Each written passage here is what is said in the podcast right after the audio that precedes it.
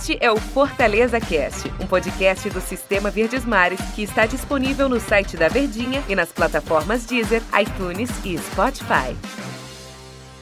Olá, amigos do Fortaleza Cast. Eu sou Ivan Bezerra, repórter do Fortaleza aqui da Verdinha.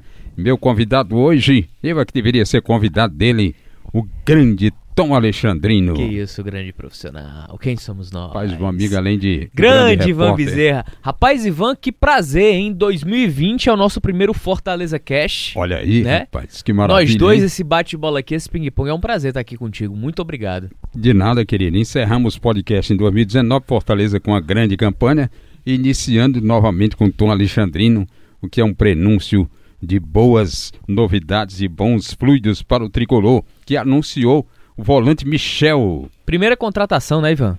Pode-se dizer que sim, né, Tom? Primeira contratação mesmo dentro daquela expectativa do torcedor, diante da, daquele abismo de agonia do torcedor que existe, não apenas pela demora que o Fortaleza vem fazendo ou realizando as negociações de contrato e de mercado, mas também pela velocidade com que o rival vem contratando e qualificando o seu elenco. E eu acho que por isso que bateu uma agonia no torcedor. Mas o Michel é o primeiro reforço, de certa forma, é, contratado para o Fortaleza para 2020. Sim. É um volante, vem para agregar. É um volante que tem boa aproximação com a área. É um cara que aparece como elemento surpresa, tem boa, é, tem uma boa estatura, jogada aérea.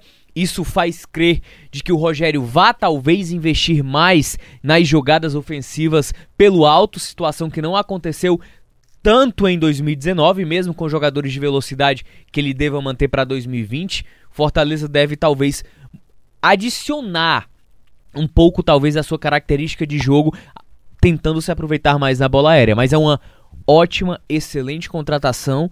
Não é um jogador que dentro das últimas temporadas ele vem numa queda, não. Ele terminou a temporada passada em alta, mas pro Grêmio talvez no primeiro momento não sirva, porque o Grêmio fez uma grande contratação agora, o Lucas Silva, aquele mesmo revelado pelo Cruzeiro, foi comprado na época jovem pelo Real Madrid, teve, teve um problema cardíaco, acabou se afastando um pouco do futebol, mas retornou, foi bem no Cruzeiro, agora o Grêmio contratando, além do Maicon que já tem por lá, Matheus Henrique, enfim, pela conta e pela busca do Grêmio, era um reforço que era um jogador que talvez perdesse espaço, Ivan. E vários clubes aí na carreira, né? Madureira, Guarani de Palhoça, se bem que aí chegando em Atlético Goianiense, Grêmio, desde 2017 lá, 104 jogos. Mas em que é que ele pode, Tom, alterar o sistema de jogo dos volantes do Fortaleza? Não é que ele altere o sistema, mas ele, ele aumenta o nível de competitividade. Como, por exemplo, o Michel tá acima hoje do Araruna. Ele não tem as Hum. mesmas características do Nenê Bonilha, de aproximação, de chegada, porque o Nenê Bonilha ele já foi meio armador, se transformou hoje, ele é um terceiro, segundo volante. Tem características diferentes do Juninho de passe, mas é um jogador que tem boa saída de jogo, tem boa chegada ao ataque, boa aproximação, estatura. Então é um jogador que tecnicamente ele está acima das opções que o Fortaleza tinha é, dentro do elenco. Então ele vem para disputar a posição com o Felipe. Talvez venha para disputar a posição com o próprio Juninho. Ou ou deixando ali o Nenê Bonilha um pouco mais à frente. Não sei o que vai pensar o Rogério. Se ele vai trabalhar com os quatro atacantes na teoria, se ele vai querer trabalhar com o meia, até porque o Fortaleza procurou o Mateuzinho do América Mineiro, que é um meia armador que também pode jogar ali pelos lados, pelos flancos, né? Como a gente fala. Mas a verdade é que o Fortaleza eleva o nível dos seus jogadores no meio. Você já tem Felipe e Juninho consolidados, você tem o Nenê Bonilha que chegou em meio de temporada, mas com problemas, digamos, físicos, né? Teve uma dificuldade maior de se adaptar. E aí você tem o Michel. Então você tem muitas opções. A temporada é longa. Existem muitas competições. Se de repente um Juninho desse acaba se machucando, quem é que você vai colocar de alternativa? Tem o Nenê Bonilha. E quem é que vai ser a alternativa pro Nenê Bonilha? Então o Fortaleza ele traz não uma peça de reposição, mas ele vem, ele traz um cara para disputar titularidade com condições reais de ser dono do meio-campo. Isso é o que se espera do- dos reforços, né? Agora ele tem, não é isso, Tom? Ele tem aqui Copa Libertadores da América 2017, né? Pelo Grêmio recente, jogador assim, cascudo em competições internacionais, né? E o torcedor espera que não venha jogador para para compor. Aliás, Papelinho já dizia, olha, Fortaleza não vai contratar jogador para compor, mas para cantar, né? Papelinho é uma figuraça. O Fortaleza, Ivan, é, até para o torcedor tentar entender um pouco, eu, eu sei que é difícil, eu sei que é complicado. Alguma, alguns membros aqui da imprensa também não ajudam tanto o torcedor a, a se diluir algumas imagens ou algumas situações, né? Mas assim, Fortaleza em 2017, quando conquistou acesso à Série B, para disputar a Série B, ele precisava fazer uma reformulação, correto? Correto. correto. De 2018 para 2019, acesso à Série A. Você foi campeão da Série B, né? Isso. Não precisava fazer uma reformulação também? Também. Não tão grande quanto foi de 17 para 18, mas foi uma reformulação considerável. E aí vamos tentar seguir a linha de raciocínio, torcedor que está ouvindo Fortaleza Cash, amigo Ivan. 2019. eu acho que, sem dúvidas, o melhor ano da história centenária do Fortaleza em termos de conquistas, em termos de projeção, melhor nordestino colocado, nono lugar no Campeonato Brasileiro, passou longe de disputar briga contra o rebaixamento, passou longe disso, conquistou uma vaga na Sul-Americana. E por que ter que reformular esse elenco? Fortaleza manteve mais de 60% das suas peças vitoriosas de 2019. Para que a pressa para contratar?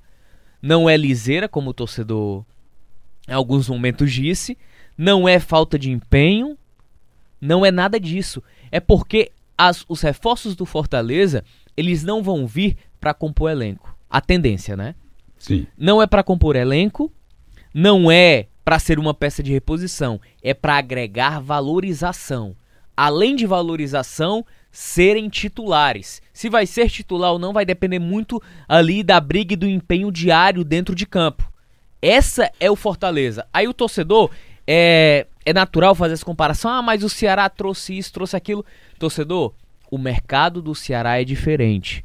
O Ceará ele tem mais garrafas vazias a preencher. O 2019 do Ceará foi ruim, precisou reformular. E em termos financeiros, o Ceará está acima do Fortaleza o torcedor se engana ou tenta se enganar, mas o Fortaleza ainda passa algumas dificuldades mesmo estando numa Série A, Sul-Americana, seja lá o que for. É mesmo, né? É nessa questão de, de competitividade Cotas. financeira com os clubes da Série A.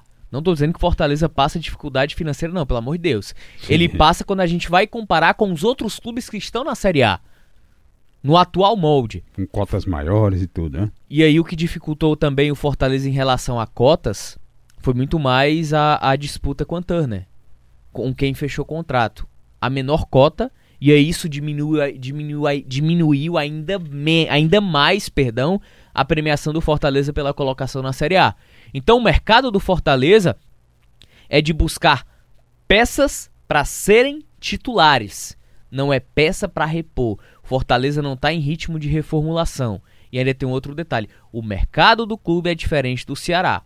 O Ceará já passou, já deixou de ser um clube vitrine. O que é clube vitrine? Você contrata jogadores por empréstimo porque você não tem poder suficiente financeiro para comprar os direitos econômicos de determinados atletas. Fortaleza não chegou a esse patamar. O Ceará não. O Ceará já está nesse patamar há pelo menos um ano, dois anos. Vai para o segundo ano estabelecendo esse ritmo financeiro.